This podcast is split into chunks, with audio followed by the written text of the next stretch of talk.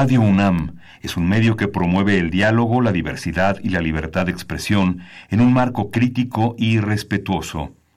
Los comentarios expresados a lo largo de su programación reflejan la opinión de quien los emite, mas no de la radiodifusora. Facultad de Contaduría y Administración, UNAM. 90 años.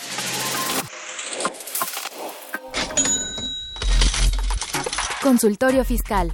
María Concepción González de Chicago dice que hace 12 años Radio. presentó suspensión de actividad. Un programa de Radio UNAM Hay una PTU entonces que se determina. y de la Secretaría de Divulgación y Fomento Editorial de la Facultad de Contaduría y Administración. Si bien es cierto, estamos, hablando- estamos comentando todo lo que tiene que ver con la contabilidad. Tocaremos el tema de las deducciones personales, obviamente, porque no son tan fáciles de aplicar en realidad.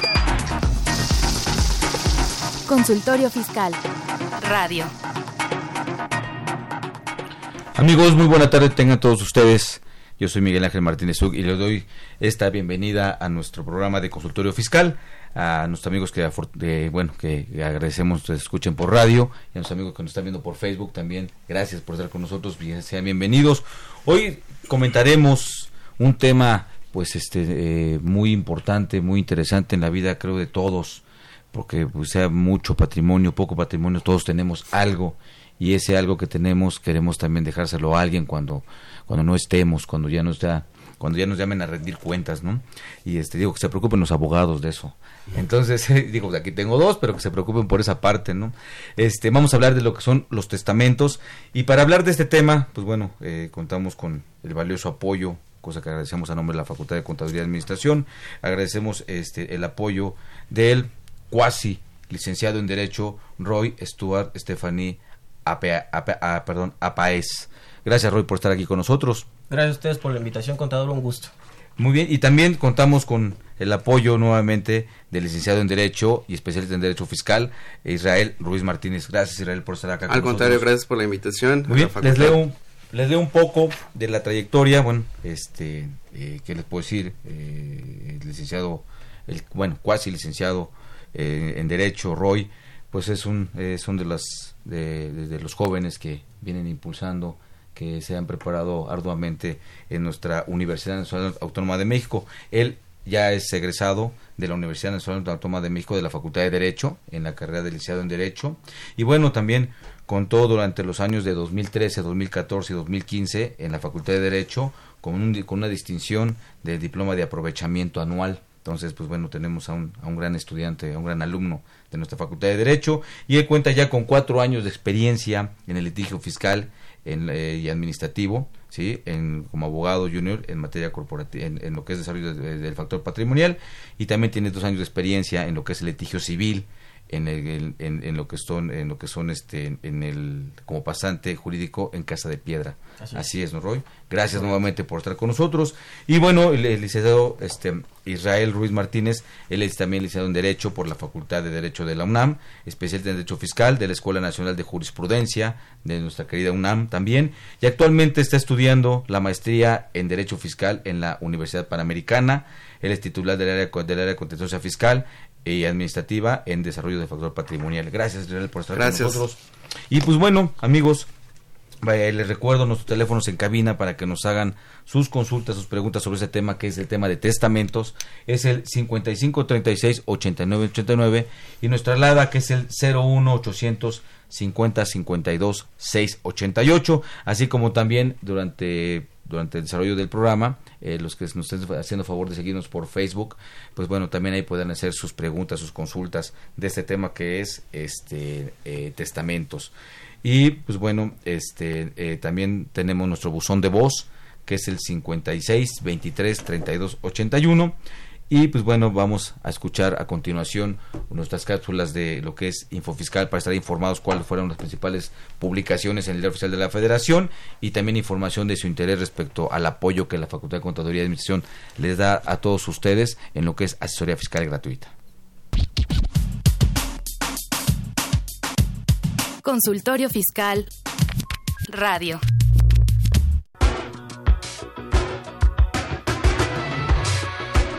Info Fiscal. 16 de agosto. La Secretaría de Hacienda y Crédito Público da a conocer mediante acuerdo los porcentajes y los montos del estímulo fiscal, así como las cuotas disminuidas del IEPS aplicables a los combustibles, correspondientes al periodo comprendido del 17 al 23 de agosto de este año. La Secretaría de Hacienda y Crédito Público informa los montos de los estímulos fiscales aplicables a la enajenación de gasolinas en la región fronteriza con los Estados Unidos de América, correspondientes al periodo comprendido del 17 al 23 de agosto de 2019. La Secretaría de Hacienda y Crédito Público comunica las disposiciones de carácter general a las que se refiere el artículo sexto del decreto por el que se otorgan beneficios fiscales a los contribuyentes de empresas asignatarias para el desarrollo de las actividades de exploración y extracción, publicado el 24 de mayo de 2019. El Instituto Nacional de Estadística y Geografía INEGI informa del encadenamiento de productos por diversos motivos del Índice Nacional de Precios al Consumidor correspondientes al mes de julio de 2019. El portal del Instituto Mexicano del Seguro Social, IMSS, presenta el programa piloto Incorporación de las Personas Trabajadoras del Hogar para garantizar su acceso a la seguridad social a fin de que sean afiliadas en igualdad de condiciones que el resto de los trabajadores. Info Fiscal. XEUN AM 860 Radio UNAM. ¿Sabes si lo que te dicen es verdad? Entérate aquí, en Cuentas Claras. Cuentas Claras. El testamento es el documento donde se plasma la decisión de una persona con respecto a su patrimonio, designado a las personas que lo recibirán en el momento de su muerte.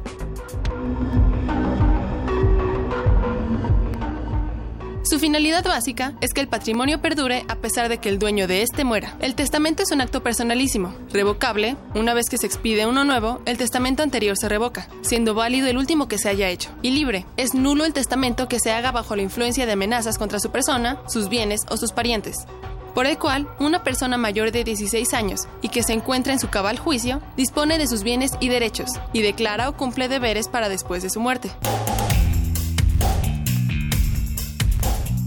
Existen cuatro tipos de testamento. El testamento público abierto, el testamento público cerrado, el testamento hológrafo y el testamento marítimo. Las personas beneficiadas con alguna sucesión que desean renunciar a sus derechos hereditarios, o sea, repudiar la herencia, pueden hacerlo mediante escritura notarial. Solo pueden repudiar la herencia las personas que tienen capacidad de disposición de sus bienes, y demás incapacitados, la repudiación la hacen quienes ejercen la patria potestad, o los tutores si cuentan con alguna autorización judicial.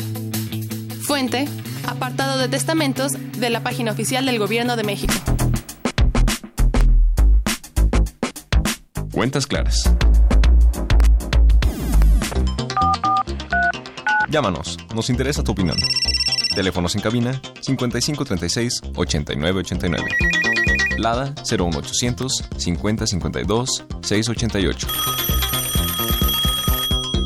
Bien, pues este, esas, fueron, las principales publicaciones en el Diario Oficial de la Federación y también pues tuvimos una cápsula introductoria de este tema que es un tema pues muy importante para todos. Hay veces como que no se quiere tocar este tema, como que sienten que quien lo toca y va a hacer su, testamento, pues como que está llamando a la muerte y una bola de mitos o, cuestiones de, culturales, ¿no? Que se dan sobre este respecto. Pero la verdad es que es algo muy importante porque pues bueno, también es otra cuestión cultural que siempre decimos y a veces todos los días, ¿no? Cuando ¿y cómo estás? Pues estoy, ¿no? Y este y, pues bueno, nadie tenemos la vida comprada y no sabemos si saliendo de, casa podemos regresar y mil cosas que dan ahorita y aunado esto a la lamentable situación de delincuencia que vivimos aquí este en nuestro país que pues bueno, es, es es, es, un riesgo más que nos coloca en un punto de muerte, ¿no? Por algún asalto que podamos sufrir, algún este accidente, algún accidente, bueno, en fin, son cuestiones que tenemos que prever, ¿no? Y, y, y para esto, pues bueno, empecemos por qué es, eh, aunque ya hubo una cápsula, pero en sí, ¿qué sería un testamento? ¿Cuál sería el fundamento? O sea, hay un fundamento legal, donde nuestros amigos pueden, pueden observar para poder analizar o estudiar, informarse qué es un testamento. Bien, el testamento está regulado en el Código Civil Federal y también en los códigos civiles de cada entidad federativa. En este caso, para ser genéricos, nos iríamos al artículo 1295 del Código Civil Federal, el cual lo define en términos exactos como un acto personalísimo, revocable y libre, por el cual una persona capaz dispone de sus bienes y derechos y declara o cumple deberes para después de su muerte. Esta es una definición un poco técnica en la cual considero oportuno precisar ciertos términos.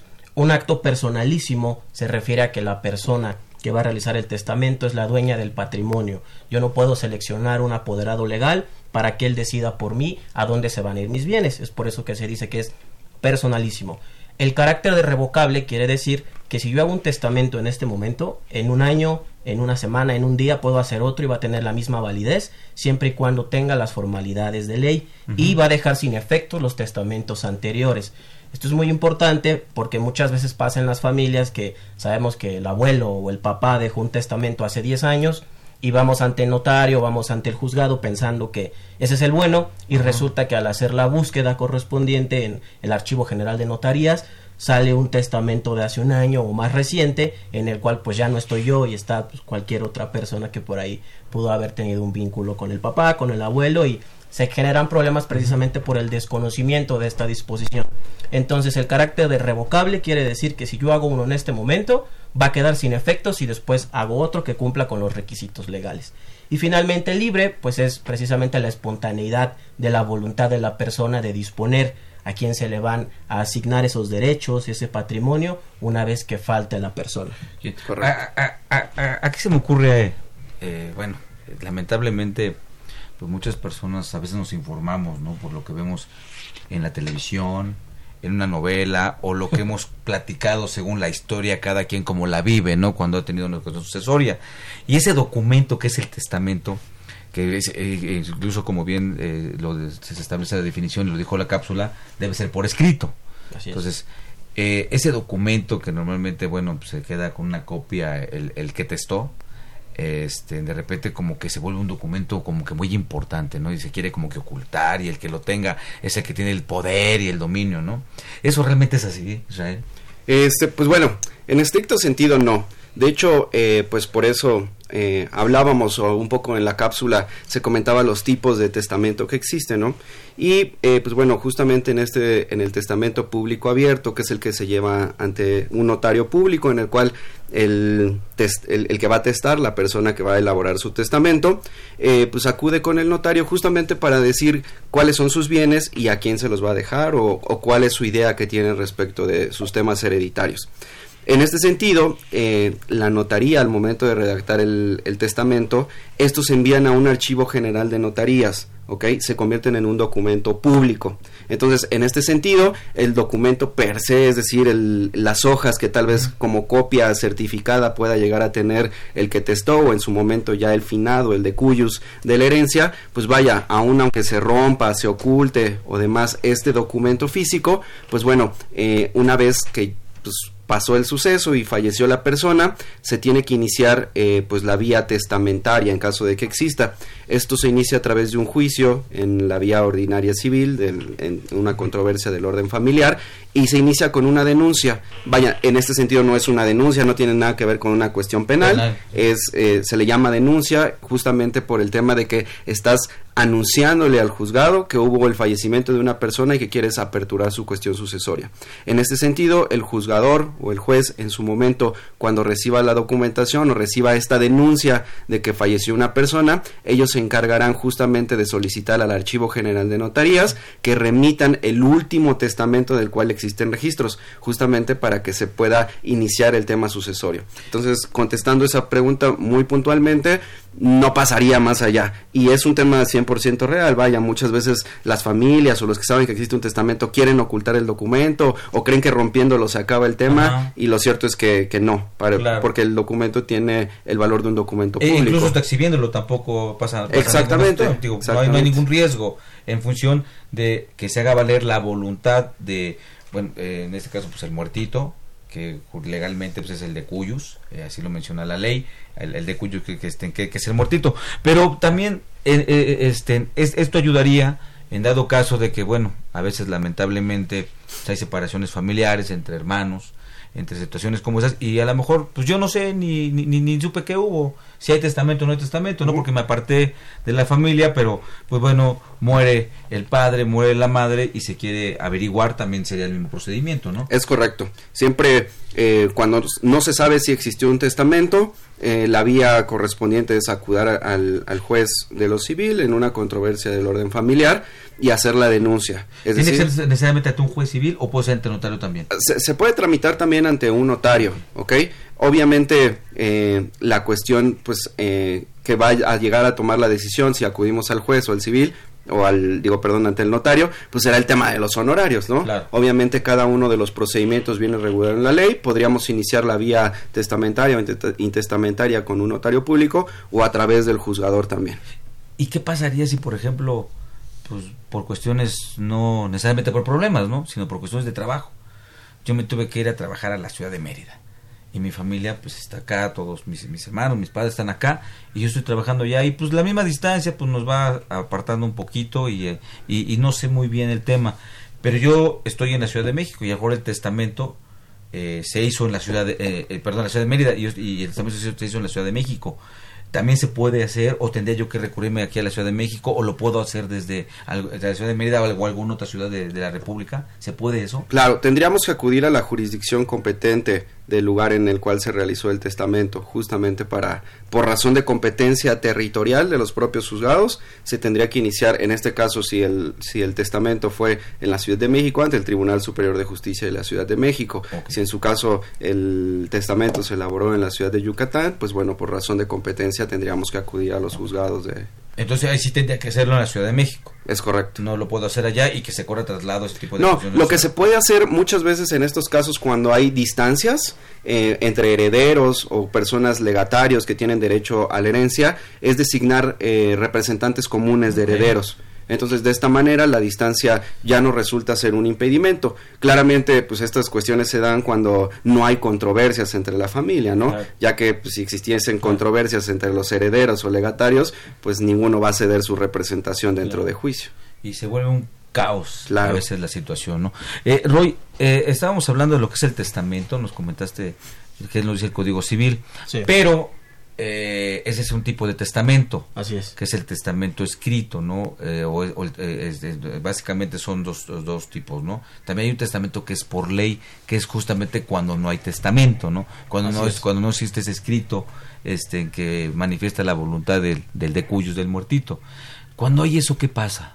En el tema sucesorio se regula en dos vertientes principalmente la rama testamentaria y la intestada o ab intestato, que significa no hay testamento básicamente. En la testamentaria nos tenemos que regir por la voluntad que está plasmada en ese documento de la persona que falleció. Cuando no existe esta voluntad por escrito o se declara nula por alguna cuestión de incapacidad de la persona para hacer su testamento, ya estaba enferma, senil al momento de redactarlo, nos vamos al tema de intestamentario. E incluso existiendo testamento, aquellos bienes que no estén regulados expresamente y si no se designó heredero, que es como el, el heredero universal, el, beneficiario universal, sí nos tendríamos que ir al tema de la intestamentaria por la parte que no quedó regulada en esa voluntad. ¿Qué es la intestamentaria? Es un procedimiento en el cual la ley me va a dar el orden de prelación o de preferencia de a quienes se le van a asignar esos bienes cuando la persona falte. También es muy común que las personas fallezcan sin dejar disposición alguna, pensando que a lo mejor sus cuentas bancarias, sus joyas, automóviles, pues no tendrían por qué entrar dentro de una sucesión cuando no tenían bienes inmuebles, por ejemplo, que es por lo que la gente más se preocupa al momento de designar beneficiarios, señalar que sus casas, departamentos, terrenos sean los que estén orientados a irse a una persona en específica, pero muchas veces se descuidan estos otros bienes que también entran de la masa hereditaria y si no fueron regulados en el testamento, tendríamos que aperturar una sucesión intestamentaria para que la ley y un juez llame a todos los interesados y en función de su relación de parentesco con el fallecido determine a quién le corresponde qué bienes y cómo repartirlos. Esto es la cónyuge, eh, la concubina, los hijos, los hermanos y los papás. Ese es más o menos el orden y, de la ley. Y, el procedimiento sería el mismo. Sí, es que esta es una cuestión muy común. O sea, realmente, eh, como hablabas un poquito en el inicio, muchos de estos problemas se van presentando por la falta de cultura ah, eh, sucesoria que existe en México, ¿no? Y en general yo creo que en, en muchos lados del, del mundo, justamente por el tema, pues, como de superstición que existe, ¿no? Que estás atrayendo eh, las malas vibras o ya me voy a morir o qué va a pasar. Pero lo cierto es que por esta estas situaciones... O, estos o perdón, perdón que te interrumpa, a veces cuando ya ves a la persona, este, o, o a veces en, pa- en pareja, pareja joven que igual ya tiene algún patrimonio que lo hicieron conjuntos o, digo, en, en- en concubinato o, ese, eh, o, o, o haberse casado y tocan el tema como que dicen, ya quieres que me muera o ya Exacto. quieres así, ¿no? Como que, como que, se- como que decimos toco madera y cosas de esas, ¿no? Exacto. Entonces, el, el punto, como bien lo comenta el licenciado Roy, es que, bueno, ya una vez que se toma la decisión de hacer el testamento, también necesitamos tener una cultura de asesoramiento para saber cómo hacer nuestro testamento, ¿no? Ah, hay, hay muchas veces que uno va y acude con el notario y da su voluntad.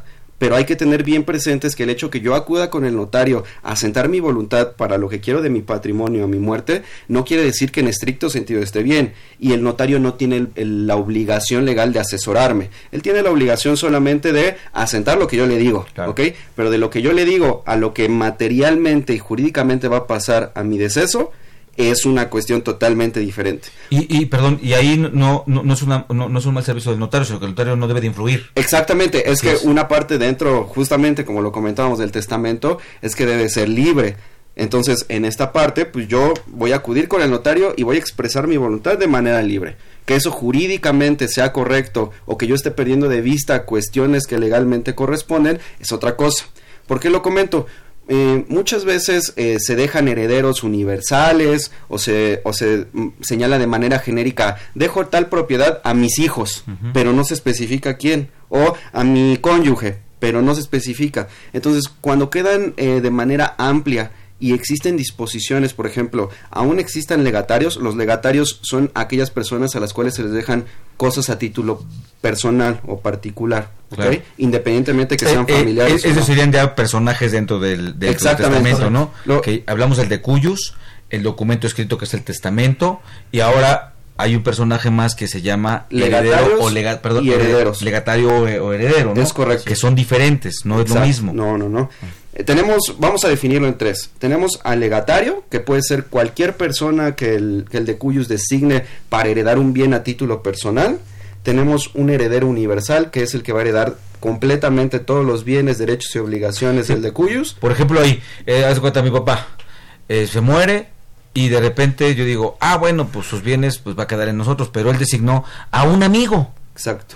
Va a ser para el amigo. Exacto. O sea, no porque, no porque yo sea su hijo, este, eh, voy a decir, no, yo, yo tengo los derechos, ¿no? Exacto.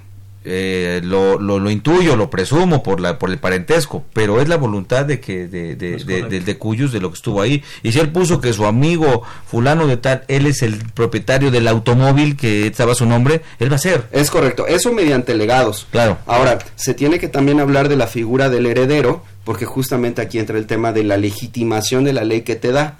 Porque la ley también se encarga de proteger a, a ciertas situaciones o ciertas relaciones jurídicas. Por ejemplo, si yo fui al, al, al, ¿cómo se llama? Con el notario público, hice mi testamento, lo elaboré y yo sé que tenía dependientes económicos ajá, y yo no los nombro dentro de mi testamento como herederos, aunque yo haya dejado todo en legados a título personal a mis vecinos, a mis hijos, a quien haya sido, pero yo omití eh, a, mis herede- a, a- a mis acreedores alimentarios, esa parte se va a tener que eh, restar de toda la masa hereditaria para garantizar que se le den estos alimentos a quienes les corresponda. Ell- Ellos son herederos por ley. Exactamente. ¿no? Cuando es un menor de edad.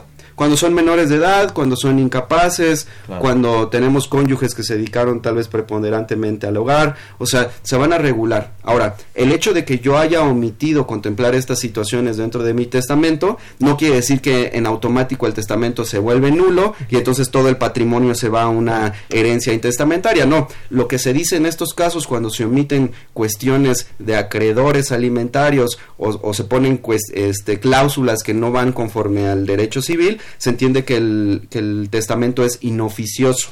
¿Ok? Esto va a decir que se va a respetar los legados, se van a respetar las herencias, solamente que se van a entregar restándole las partes proporcionales que de alimento les correspondan a quien tienen derecho a heredar en términos legítimos o en términos de ley. Sí, esto, este, amigos escuchas, amigos que están por Facebook, eh, tómelo muy en cuenta porque sí tienen que informarse previo a hacer un testamento para que no dejen problemas, porque muchas veces eh, la persona que hace un testamento dice, no, yo, yo hice mi testamento, yo ya tengo todo arreglado. Sí, pero a lo mejor no lo hizo de la, o sea, bien asesorado o bien informado, no lo hizo así y a lo mejor en vez de realmente dejar todo tranquilo dejó una bola de problemas impresionantes, ¿no? Que después a la poste para corregirlas es complicado y, y, lamentablemente a veces en este tipo de situaciones pues se llegan a, a, a romper lazos fuertes, a, romper situaciones eh, importantes, ¿no? Que no debe de ser, digo yo, no debe de ser. Por eso informémonos, o ya sea para nosotros mismos asesorar a los clientes, a, a, los empresarios, o que el empresario o nosotros mismos como una cuestión personal informarse para poder hacerlo lo mejor posible y evitar problemas no hacia futuro de, de, lo, que es un, testamento. Hay, hay, hay, hay, hay un punto importante. ¿Qué es lo que yo puedo hacer? que se comentaba, eh, a veces no le doy importancia a un celular que tengo que es mío. Y me muero y ahí está. Y a, varias, varias cuestiones, a lo mejor a mi portafolio, a lo mejor a mi cama, este, a muchas cosas no le doy esa importancia. Le doy la importancia si tengo a lo mejor un bien inmueble, este, cualquiera que sea este, un terreno, una casa, lo que sea, como que le doy más importancia, a lo mejor al auto le doy importancia, como que no le doy importancia a mi reloj y a otras cuestiones que son mías, son, son de mi propiedad. Esas podrían también entrar a, la, a, la, a lo que sería la masa hereditaria para yo transmitirlo. Este, tendría yo que, este, que entregar o, probar que eh, la factura que la factura del reloj está a mi nombre para yo poderla testar no así como un inmueble que tengo un, tengo una escritura pública. Hay muchos hay muchos bienes que no tengo o de un automóvil también tengo una factura no o tengo un, un, si lo compré usado tengo un documento que acredita mi propiedad del vehículo en fin. Pero hay cosas que no tengo sí, a lo mejor de repente compro un reloj y, se lo tengo y pues es mío y alguien se lo va a quedar, ¿no? O quiero que alguien se lo quede. Ese tipo de, de, este, de bienes ¿También puede entrar la masa hereditaria o esos no? Sí, son, son objetos del testamento e incluso del intestado cualquier tipo de bienes y derechos del fallecido. Yo puedo dejar desde un inmueble hasta un registro de marca, hasta acciones que yo tenía dentro de una empresa, un reloj, el objeto más banal que podamos pensar, mientras esté dentro del patrimonio de la persona, se puede disponer de él en el testamento o que se resuelva mediante el intestado. Ahora, respecto a acreditar la propiedad, es un punto muy importante que se adminicula con lo que platicábamos hace rato. Si yo voy ante el notario y digo que le dejo 10 Lamborghinis a mi hijo de la marca XRT rojos de tantos caballos de fuerza y al momento de abrir el testamento los hijos dicen, pero mi papá no tenía ningún Lamborghini, el notario no tiene ninguna responsabilidad. El notario solo da fe de la voluntad que está yendo a plasmar la persona. Si la persona miente o se confunde respecto a su patrimonio que es lo que pasa normalmente de, ah, pues yo creo que ese carro es mío, pero pues está defectuoso en cuanto a la compra, no seguir los requisitos, no es de agencia, etcétera. El notario va a sentar lo que yo le diga o lo que yo disponga. Yo quiero que ese carro sea para mi hijo, que ese departamento sea para mi esposa y no tiene obligación de requerirme ni facturas ni ningún tipo de comprobante. Esto se va a ventilar después ya en el juicio. Una vez que se formen los inventarios y avalúos, que es una de las etapas procesales, ahí el albacea tiene que reportar qué bienes forman parte de la masa hereditaria y rendirle cuenta a los herederos o a los que aparezcan en el testamento para decirles esto es lo que dejó la persona dime si, si está bien o manifiesta inconformidad o dime si esto no estaba, si es de otra persona, si es tuyo, si era de tu mamá y pongámonos de acuerdo para saber qué es lo que se va a repartir. Pero es hasta ese momento en cuando tendríamos obligación o necesidad de demostrar propiedad, porque en la etapa notarial, cuando yo voy ante el fedatario y le declaro lo que yo quiera, no hay ninguna obligación legal de él de verificarlo. Es correcto. De hecho, haciendo ahí un poquito hincapié, eh, esta, esta cuestión sería justamente, eh, pues bueno, para el, auditorio, eh, es importante que puedan prever el tema testamentario bien informados, vaya. Hay muchas veces que por el hecho de tener la posesión de un bien inmueble, creemos que tenemos la propiedad, ¿no? Entonces no se toman en cuenta estas situaciones y pues muchas veces al momento que pasa el suceso, pues bueno, nunca sabemos cuándo vamos a faltar. Entonces, si la propiedad no estaba debidamente regularizada, si no se protocolizaron debidamente las compraventas o se tuvo una compraventa de facto y nunca se hizo los registros correspondientes, entramos ya en problemas, que es lo que muchas veces va atorando la sucesión Me ha tocado muchas este, veces que personas me dicen, oye Isra, es que esos juicios sucesorios son larguísimos y pueden durar años, pues, ¿qué pasa? ¿No? Que la justicia es pronta y expedita y demás. Y sí, el punto no es que en estricto sentido el juicio sea largo, sino que por la particularidad de los bienes que van entrando dentro de la masa hereditaria, se puede ir complicando la situación. Como bien lo comenta el licenciado Roy, el, juicio sucesorio consta de cuatro etapas, ¿no? Que es la etapa de sucesión, inventarios y avalúos, partición y liquidación. Cuando entramos en la fase de inventarios y avalúos, si tenemos problemas con los bienes que van a formar parte de la masa hereditaria, ahí es donde nos vamos a atorar porque una etapa no puede seguir de la otra si no van debidamente concluidas. Entonces, si tenemos problemas con acreditar las propiedades de bienes inmuebles, si tenemos este problemas con poder señalar si esos bienes muebles eran o no, que es un poquito por donde iba la pregunta, ¿no? Si necesitamos FDI, si no necesitamos FDI, Realmente no, porque pues todo se entiende que es de su propiedad, salvo prueba en contrario. Se tendría que apersonar a alguien a acreditar que tiene un derecho de preferencia respecto de la propiedad de ese bien. Pero vaya, todo, todo este comentario va en el sentido de que debemos de tener una cultura no solamente de testamento, sino que ya que tomamos la decisión de hacerlo, también para efectos de prepararnos y que el testamento esté bien hecho. ¿Ok?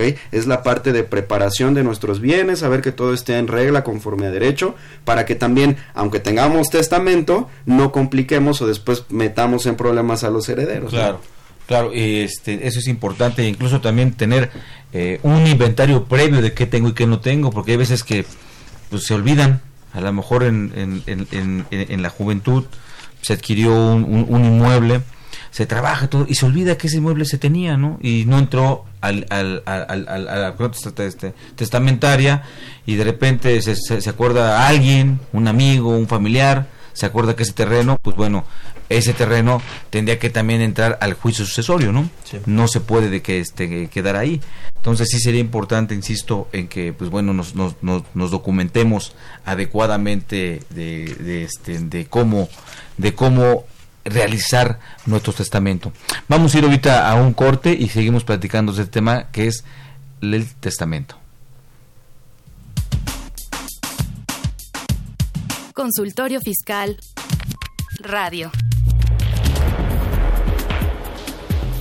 En esta edición, la 720 Consultorio Fiscal, como siempre, aborda interesantes artículos de corte jurídico, laboral, contable, financiero, prevención de lavado de dinero y fiscal.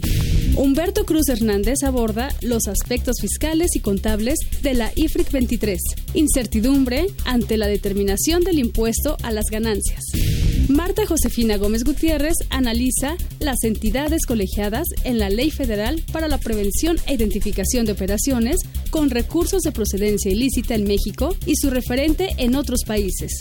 Alberto Falcón Colín examina la base para la exención en pagos por separación, salario mínimo general o unidad de medida y actualización. Hugo Daniel Reyes Cruz describe los impuestos a la economía digital. Estos y otros temas de gran interés se presentan en el número 720 de Consultorio Fiscal. Suscripciones a los teléfonos 5616-1355 y 5616-7755. También a través de la tienda electrónica publishing.fca.unam.mx o en la revista electrónica consultoriofiscal.unam.mx. XEUN AM 860 Radio UNAM. ¿Los impuestos le causan problemas? ¿Dolor de cabeza? Ay, ¿qué le puedo decir? ¿Problemas de estrés? ¿Malestar estomacal? Ay. ¿No puede dormir? ¿Cuenta ovejas hasta el infinito? Basta de sufrir. Nosotros tenemos la solución. La Facultad de Contaduría y Administración te asesorará en tus obligaciones fiscales, laborales y de seguridad social, tanto de manera personal como vía telefónica. Así es, ya no te preocupes por tu declaración anual. El Departamento de Asesoría Fiscal Gratuita, que se encuentra en la División de Estudios de Posgrado, te ayudarán en lo que necesites. ¡Oh, qué bien! ¿Y qué tengo que hacer? Solo tienes que llamar al 5550 7998. Y no solo te atienden de manera personal o telefónica, también contamos con correo electrónico. Sí, escuchaste bien. Correo electrónico. Escribe a consultoriofiscal.fca.unam.mx. Con toda la ayuda que tendrás por parte de asesoría fiscal gratuita, tus malestares se irán al...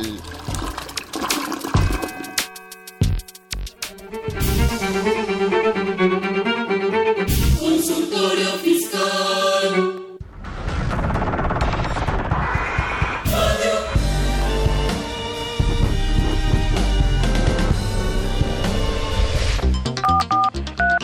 Llámanos, nos interesa tu opinión. Teléfonos en cabina 5536 8989. Lada 01800 5052 688. Bueno amigos, gracias por continuar con nosotros aquí en su programa de Custodio Fiscal. Eh, nos estamos hablando del tema de testamentos. Nos hizo favor de llamarnos este Emilio Avilés eh, de la delegación Tlalpan. Él pregunta, dice, mi hija falleció, lo lamentamos, y le dejó una carta poder de sus bienes a su hermana menor. ¿Qué tan complicado será el acreditamiento de estos bienes al no contar con un testamento? Pues bueno, antes que nada, pues lamentamos mucho la noticia, pero este, pues bueno, como lo comentábamos, el testamento al ser un hecho o bueno un acto bueno es una declaración unilateral de la voluntad personalísimo. Eh, la carta poder que en su momento haya dejado pues nos sirve como de indicio de cuál era su voluntad pero realmente jurídicamente al no haber un testamento válido que cumpla con los requisitos legales se tendría que abrir la sucesión intestamentaria. Y pues bueno el código civil nos regula la prelación que tiene para efecto de heredar eh, por lo general es de ascendientes a descendientes, de lo contrario es de descendientes a ascendientes. Si no se cumple este requisito sería el cónyuge o la cónyuge y de no existir se pueden eh, apersonar familiares hasta el cuarto grado que serían tíos, primos, hermanos. Claro, ahí podemos decir que son los herederos de ley, ¿no? Exactamente, ley. aquí iría en herederos de ley. Ahora, eh, pues vaya, realmente muchos o pocos bienes, si realmente no hay como un conflicto familiar o no hay quien tenga un derecho preferente en cuanto a alimentos o demás, realmente el trámite sucesorio no debiese ser tan complicado. Se tendría que iniciar con la denuncia, como lo habíamos comentado en el juez del- de, del- de lo familiar. Eh, como no hay testamento, se procedería a señalar una albacea, que se hagan los inventarios y avalúos y se haga la partición conforme a la ley, que en este caso sería pues para sus padres. Claro, y, y bueno, este, eh, don Emilio Avilés, eh, a manera personal también eh, me gustaría comentar que pues lo primero es que se pongan muy bien de acuerdo, lo platiquen, se asesoren para que vean cómo van a hacer las cosas adecuadamente y se eviten algunos conflictos, ¿no? Y sobre todo los conflictos de carácter eh, familiar. Ese es un punto muy importante. La, la, las cosas materiales, a veces decimos, ¿no? Ah, lo material no importa, cosas así. Y si realmente, ¿no? Pues digo, nos vamos a morir y nadie se va a llevar nada, ¿no? Pero a veces esas, pues, esas cuestiones eh, lesionan. Le, le, le, le- le- le- lesionan la parte familiar y yo sí sería de la idea que lo platique bien con, con- con- bueno con su hija con, con su esposa no lo sé según la situación específica pero platicarlo bien asesorarse bien y hacerlo de la forma más adecuada en donde pues todos estén a gusto no todos estén Correcto. conformes y, y no se generen mayores conflictos y mucho menos personales pues bien eh, de, sobre este tema de, de, de- testamento, pues hay muchas este, eh, situaciones particulares ¿no? que, se, que se pueden presentar. Agradecemos las preguntas, algunas que nos hicieron taf- también favor de hacernos. Creo que con el, con el comentario que se han llevado a cabo quedaron este, eh, contestadas. Eh, vamos a pasar a un tema que es el tema también que, bueno, no podemos dejar de largo en una cuestión sucesoria, en una cuestión testamentaria, que es el efecto fiscal, ¿no? Porque no es lo mismo el efecto fiscal que puede tener pues una persona que a lo mejor ya se jubiló y tiene su, eh, su pensión que está recibiendo y fallece hace su testamento a alguien que tiene una empresa y también fallece y va a hacer su, su, su, su- su testamento, alguien que, que- que- que tiene obligaciones fiscales. Eh, todo esto también es tomado por la materia fiscal. No olvidemos que para efectos fiscales los muertos pagan impuestos. Es también. correcto. Se siguen pagando impuestos por parte de, este, de, de los muertos. O también, como hace rato comentaba el señor Roy, oye, yo puedo dejar también en, en, en, en- en un, en un testamento mis acciones, las acciones de una persona moral. Bueno, también eso tiene un efecto fiscal y te- incluso corporativo, mercantil dentro de la sociedad, ¿no? Entonces hay muchos efectos secundarios que se aunan a este, a, este tema del, de- de- del testamento. Pero los más directos en función de lo que es el testamento, una persona física que tiene un negocio, mm, cualquiera que sea este negocio, no cualquier obligación fiscal, ya sea en una actividad empresarial, en un arrendamiento, este, ¿qué es lo que tendría que ocurrir, qué tendría que pasar para dar cumplimiento a las cuestiones fiscales? Bien, esta parte va a depender mucho de la situación jurídica que la persona tenga en vida y que suceda al momento de que fallece. Un ejemplo, y, y es, es aquí muy tajante la ley, si yo fallezco mientras la autoridad me estaba revisando, esto no detiene a la autoridad fiscal de seguir con el procedimiento, ya sea visita domiciliaria o Claro. revisión de gabinete. La autoridad va a seguirme revisando aunque yo ya haya fallecido porque ella está revisando un patrimonio. ¿De qué manera lo va a hacer? El artículo 46A del Código Fiscal de la Federación nos refiere que en el caso de que ya estén iniciadas las facultades de comprobación y la persona a quien se le esté revisando fallezca, se va a suspender el procedimiento hasta en tanto no se nombre representante legal de la sucesión. Y aquí viene otra figura que es el del albacea. El albacea es el representante legal de la persona fallecida, quien se va a encargar de administrar los bienes, presentar inventarios avalúos, seguir la tramitación del juicio y en materia fiscal particularmente, quien va a hacer frente a la continuación de las facultades de comprobación de la autoridad. Vamos a otro supuesto. La persona fallece. Ah, Ahí nada más permítese un comentario, perdón que te interrumpa Roy, pero es muy común, es muy común que eh, fallece la persona y de repente los herederos, la familia, eh, dicen, ah, ya se murió, ya se acabaron los problemas fiscales, no se fueron. Si lo vienen a buscar, pues a ver que lo vayan a buscar al panteón, ¿no? o, o si le quieren cobrar, este, eh, pues ya no existe. Entonces, como ya no existe, pues ya se llevó también a la tumba los créditos fiscales los que tenga, porque hay muchos que tenga. El caso que planteas es uno. Oye, tengo facultades de la autoridad, pero si tengo un juicio, es correcto. Si estoy en juicio, este, porque la autoridad me revisó, me fijó un crédito fiscal, un supuesto nada más, y lo llevé a tribunales y durante el, el proceso, un fallezco, ¿no? O sea, hay que considerar mu- mu- mu- muchas situaciones. En, en este punto yo creo que deberíamos de partirlo o lo podemos esquematizar en, en tres grandes aspectos, ¿no? Digo, de manera general obviamente tiene sus asegúnes, las particularidades. Cuatro, vamos a- a dividirlo en cuatro. El primero es respecto de una vez que la persona eh, física fallece, hay que presentar avisos. Entonces, el primer eh, em, área en la que dividimos de estas cuatro sería primero hablar del tema de los avisos. Tema 2 sería en cuanto a temas de facultades de comprobación.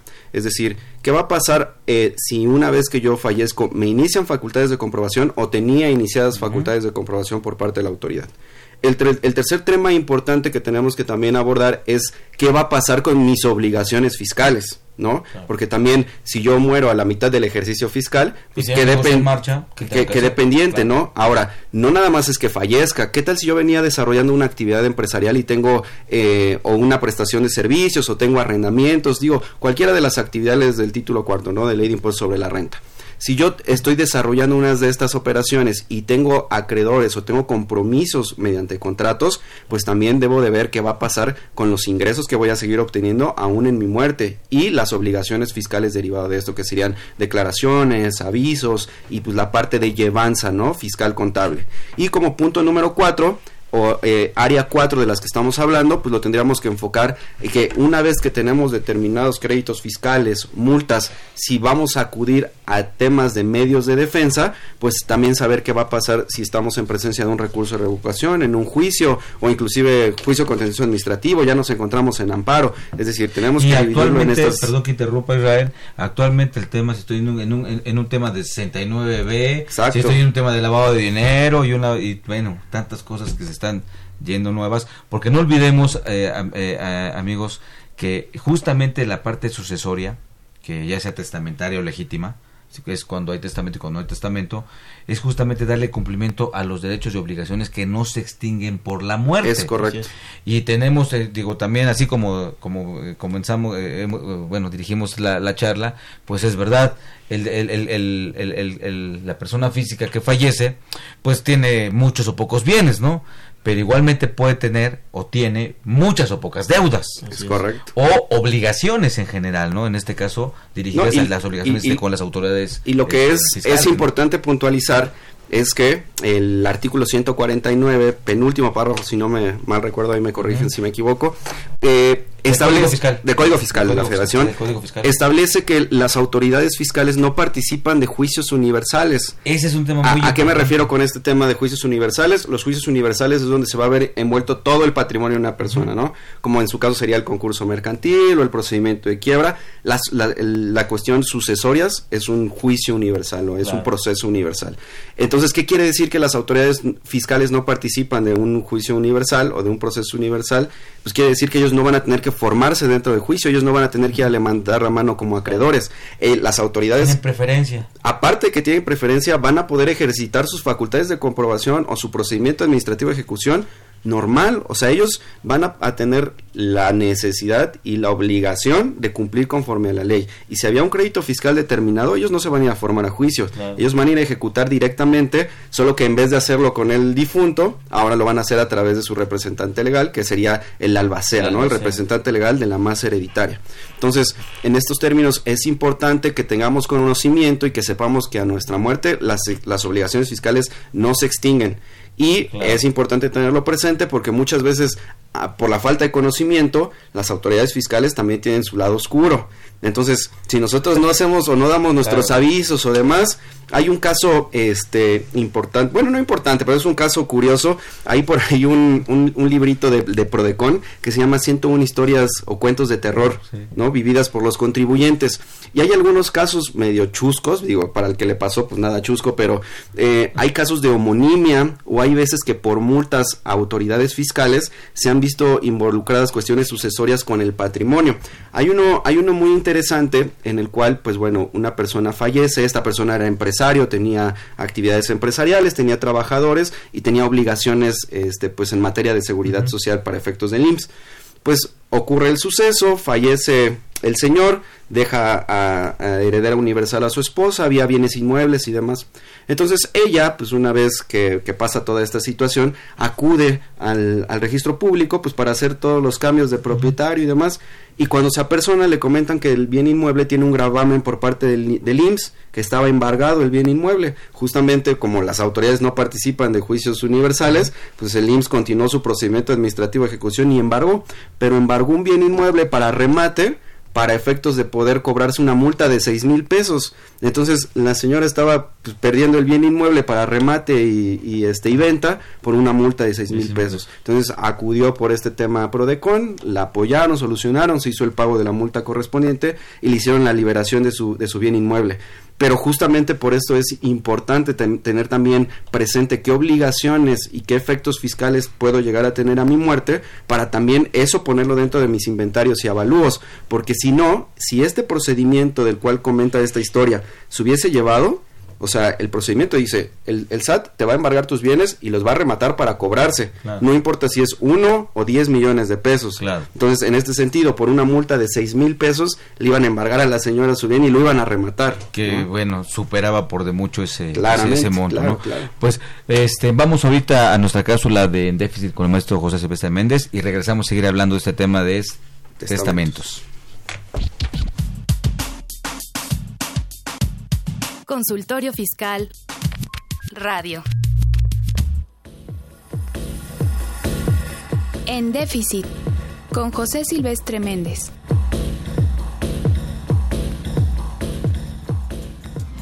Uno de los principales problemas de nuestro país es la polarización social que se manifiesta en una persistente desigualdad económica, social, alimentaria, educativa y cultural que afecta a 52.4 millones de mexicanos según Coneval o a 90 millones según Evalúa Ciudad de México. Estas estimaciones de dos instituciones públicas demuestran que el problema de la desigualdad es muy grave y persiste en la actualidad. El otro problema es la existencia de un sistema económico social extractivista y depredador que no es sustentable, que no respeta la naturaleza, que no mejora las condiciones de vida de la población, como lo demuestra el problema de la desigualdad. Aunque los cálculos para la medición de la pobreza en el país difieren y tienen un rango diferencial muy amplio, se acepta que el problema de la desigualdad, de la pobreza y de la marginación es muy grave y afecta a muchos mexicanos que no tienen acceso a los bienes y servicios para satisfacer sus necesidades básicas y peor aún, no tienen acceso a los derechos humanos fundamentales, alimentación, educación, salud, vivienda digna, trabajo digno o decente y un medio ambiente sano. Menos pueden acceder a la seguridad personal y al tiempo libre para el ocio.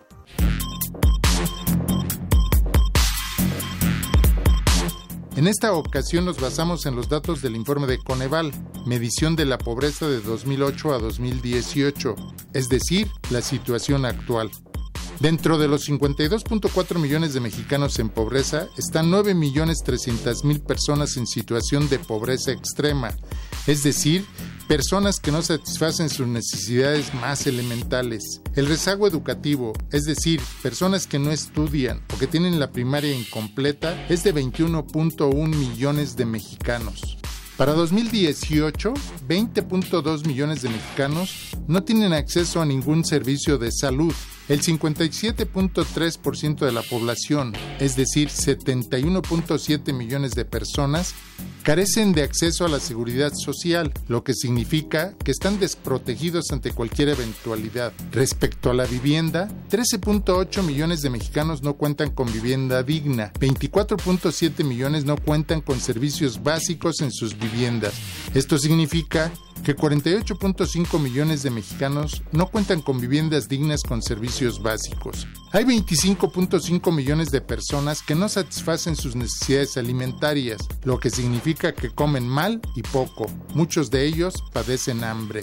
61.1 millones de personas reciben ingresos inferiores a la línea de pobreza, aunque el problema es más grave para 21 millones de mexicanos que reciben un ingreso inferior a la línea de pobreza extrema de acuerdo a sus ingresos. La mitad de la población mexicana recibe ingresos muy bajos, eso es lo que llamamos polarización de la sociedad mexicana.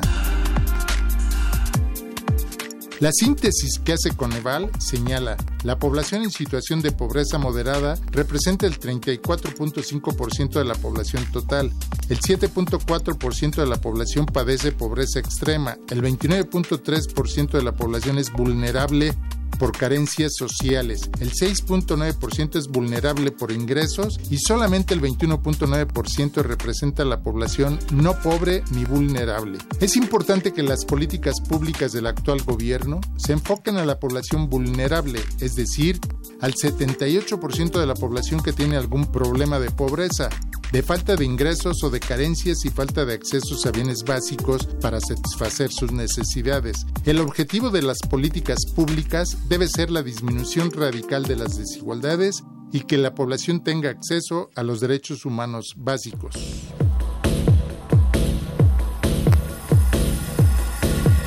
En déficit, con José Silvestre Méndez.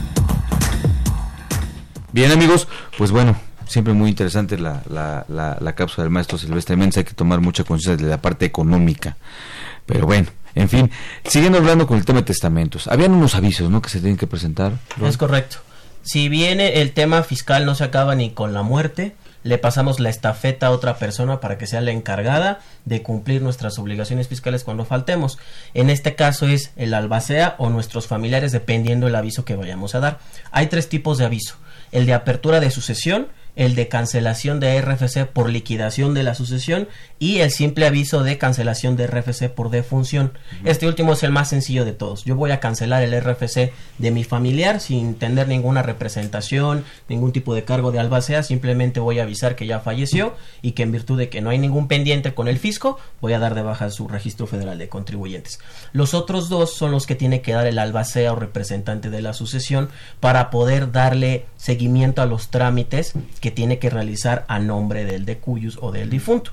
El de la apertura de sucesión es simple, yo voy a avisar que la persona falleció, que su RFC sigue activo, pero que estamos iniciando el juicio testamentario o intestado de ser el caso y que en función de esta apertura de sucesión yo soy el responsable como albacea de continuar presentando las declaraciones de esta persona. Inclusive la responsabilidad del albacea llega a, a ser la de presentar los avisos de los herederos y los legatarios, porque inclusive el Código Fiscal lo instituye como responsable solidario de la persona que falleció. Hasta ese grado es que la ley vincula al albacea con el fisco para que continúe con estos trámites que debió de realizar y ya no pudo la persona que falleció. Eso es por cuanto a los avisos. Esto, esto es muy importante, amigos, porque el cargo de albacea a veces se toma sin tampoco informarse cuál es su cargo de albacea y qué responsabilidades y obligaciones tiene. Digo, también es bueno decir que también tiene eh, derecho a una remuneración por, por, el cargo.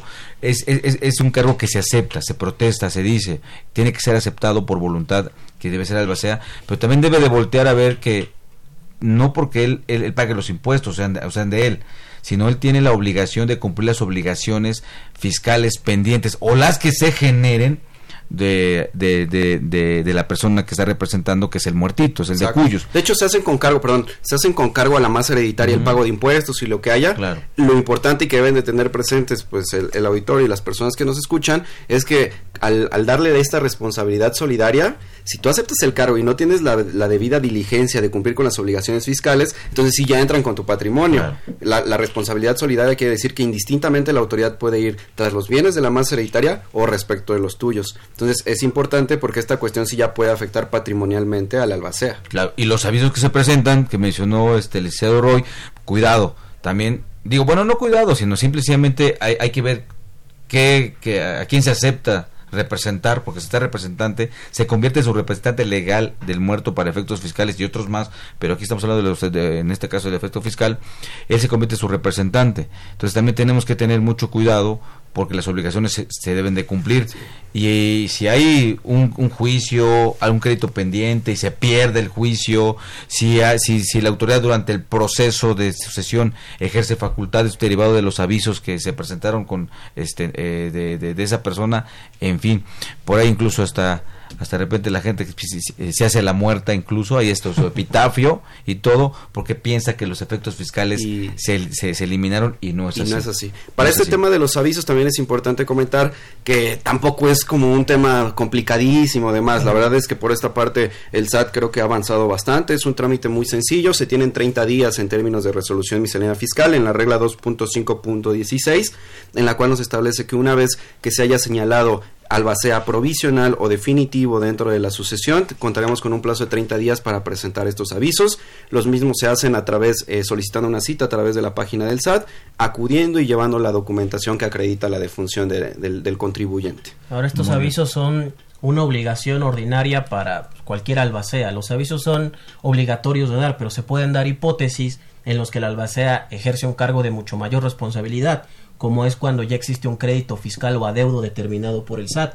Quien tiene que combatir ese crédito fiscal, defender los intereses ahora de la masa hereditaria de los bienes del difunto, es el albacea. Y para esto la ley otorga facilidades como suspender los plazos en el caso de que fallezca la persona y ya tenga un crédito determinado para que el albacea tenga tiempo de ser nombrado y ejercitar su derecho en los plazos de ley. Exacto, se suspenden los plazos para efectos de medios de defensa hasta en un año. O sea, tenemos 30 días para acudir a medio de defensa, recurso de revocación o juicio contencioso. Eh, si en este inter fallece la persona, pues se, se, puede aplazar hasta un año en términos de ley. Bien, pues vamos a, este, porque también por de tiempo, vamos a ver algunas, eh, algunas preguntas que nos hicieron favor de hacernos. Eh, Sam, aquí por Facebook, nos preguntó y dice, muy buena tarde, contadores, ojalá fueran contadores. Excelente programa, gracias. Eh, este, una pregunta, si estoy casado y llego a fallecer, lo que mi papá me haya heredado y, y, después, y no tuve hijos, ¿mi esposa puede reclamar lo que me heredaron? Primer punto ahí a definir es si la herencia que dejó su señor padre está ya debidamente particionada y está dentro de su patrimonio. No basta con que yo piense que me lo heredó o esté el testamento, hay que adjudicárselo, esto es ir a juicio y que me digan ya es tuyo, ya no está en la masa hereditaria y es tuyo. Y punto número dos, analizar el régimen en el cual se casó. Si hay separación de bienes o hay sociedad conyugal, va a variar el tema de cómo están repartidos los bienes y si al final le corresponde a su cónyuge parte o no de, de la totalidad de su patrimonio. Perfecto. También nos hizo favor de, este, muchas gracias por sus preguntas, también este, nos escribió Flores Mon. Eh, muchas gracias también por este por, por sus por, por, sus felicitaciones a ti Roy gracias este gracias eh, bueno Leticia González también nos pregunta que además del notario se puede acudir a alguna a alguna figura más para llevar a cabo el trámite del testamento sí es correcto Por excelencia, la figura que nos va a tramitar un testamento y la más conocida es un notario público. Sin embargo, tenemos el testamento hológrafo, que es un tipo de testamento válido y que es escrito de puño y letra de la persona que está plasmando su voluntad. Este para que sea efectivo o para que sea legal tiene que ser depositado ante el Archivo General de Notarías. Yo no puedo solo escribirlo y guardarlo abajo de mi cama. Para que este testamento tenga validez sin yo llevarlo ante un notario público, tengo que depositarlo en el Archivo General de Notarías con las formalidades de ley, pero sí es posible. Muy bien, pues este, muchas gracias. Eh, le agradecemos también a los que nos favor de escribirnos, a Diego Olvera, a Emilio Avilés, a Ángela Hernández, a Alfonso Rodríguez, a Leticia González, a Nora Gómez, a, Esperanza Sánchez, gracias por habernos escrito, también a Adrián, Sam, que bueno, si aparece su nombre aquí en el Facebook, a Flores Mon, que también nos favor de escribirnos, muchas gracias, también este licenciados muy amables, Roy, gracias. No, al contrario, muchas, gracias, por la invitación y Lástima que los tiempos nos apremian porque hay tantas cosas que hablar de estos temas, pero... Sí, pero la recomendación, amigos, es eh, analicen bien, vean bien, analicen cómo eh, hacer su tratamiento, preparen sus bienes para que pasen, para que puedan ser solicitados este, en, en, en, en, el testamento, vean las repercusiones también fiscales y con terceros que puede tener, porque hay que cumplir con derechos y obligaciones que no se extinguen por la muerte. Pues bien, nuevamente gracias y gracias también a ustedes amigos de, este, eh, de este, Telescuchas, a los que nos vieron por Facebook. Gracias.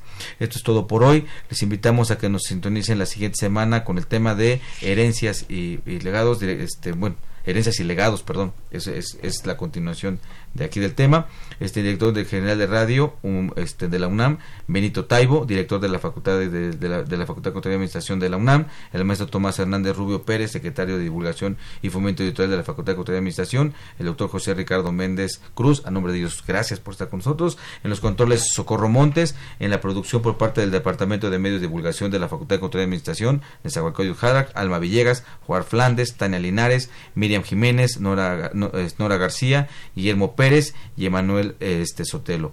La Facultad de Contaduría y Administración, 90 años cambiando realidades. Yo soy Miguel Ángel Martínez Ug, me despido de ustedes, gracias por estar con nosotros, hasta, hasta el siguiente programa. Buena tarde. Consultorio Fiscal, un programa de Radio UNAM y de la Secretaría de Divulgación y Fomento Editorial de la Facultad de Contaduría y Administración. Consultorio Fiscal Radio.